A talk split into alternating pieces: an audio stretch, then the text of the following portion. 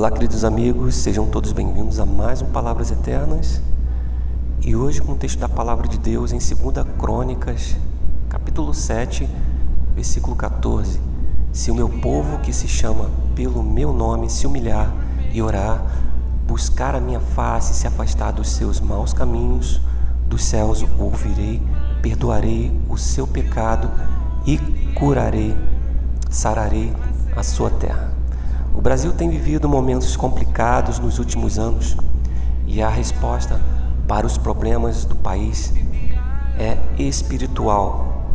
Devemos orar pela nação como nunca havíamos orado antes. É preciso que mais pessoas ouçam sobre quem é Jesus e o que ele promete.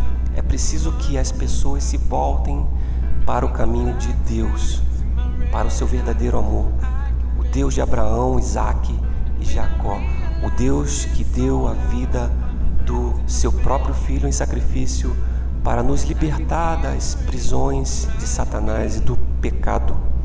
Se o meu povo se voltasse para Deus, ele abençoaria. Porém, temos feito o contrário. Estamos cada vez mais distante dele. No entanto, a promessa do Senhor continua de pé, não só para o nosso país, mas para todos, conforme a própria palavra que acabamos de meditar em 2 Crônica, Crônicas, capítulo 7, versículo 14. Uma palavra pertinente e conhecida de todos, porém não entendemos o seu real significado. Mas preste atenção em uma coisa: veja a quem o Senhor dirige a sua promessa. Ele não disse se o Congresso chamar pelo meu nome, ou se o presidente da República buscar a minha face e se afastar dos seus maus caminhos. Pelo contrário, o Senhor aponta o seu dedo em direção ao seu povo, à sua igreja, a mim e a você. E ele diz: se meus, meus povos, que são chamados pelo meu nome, isso caracteriza que existem pessoas dentro da igreja que estão vivendo longe da presença do Senhor.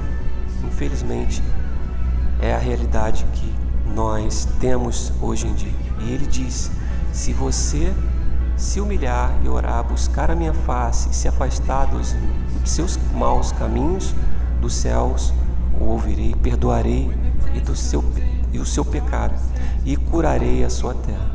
Essa é a chave, é a chave do avivamento na vida de qualquer pessoa é a chave da salvação para o nosso país, o Brasil.